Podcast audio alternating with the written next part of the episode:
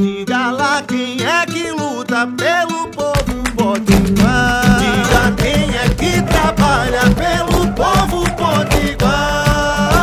Ela é a cara do povo da gente que levanta cedo, que trabalha muito e luta sem medo.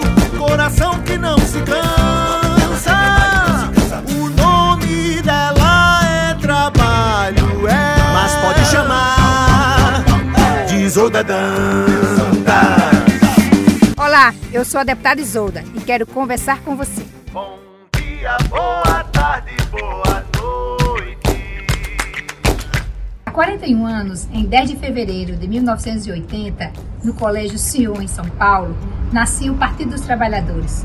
Um partido que foi resultado de muitas lutas dos movimentos sociais, das feministas, dos jovens, da igreja progressista. O PT, a partir daí, passou a fazer parte de todas as conjunturas políticas e momentos determinantes do Brasil. Fez e elegeu o primeiro presidente da classe trabalhadora e a primeira mulher presidenta do Brasil. Transformou a vida de cada brasileiro e brasileira. Tornou-se o maior partido da América Latina.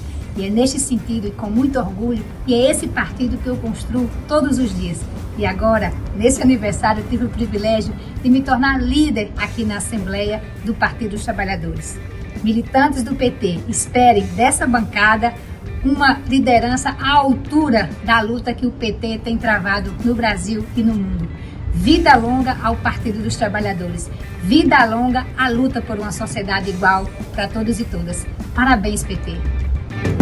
Isolda.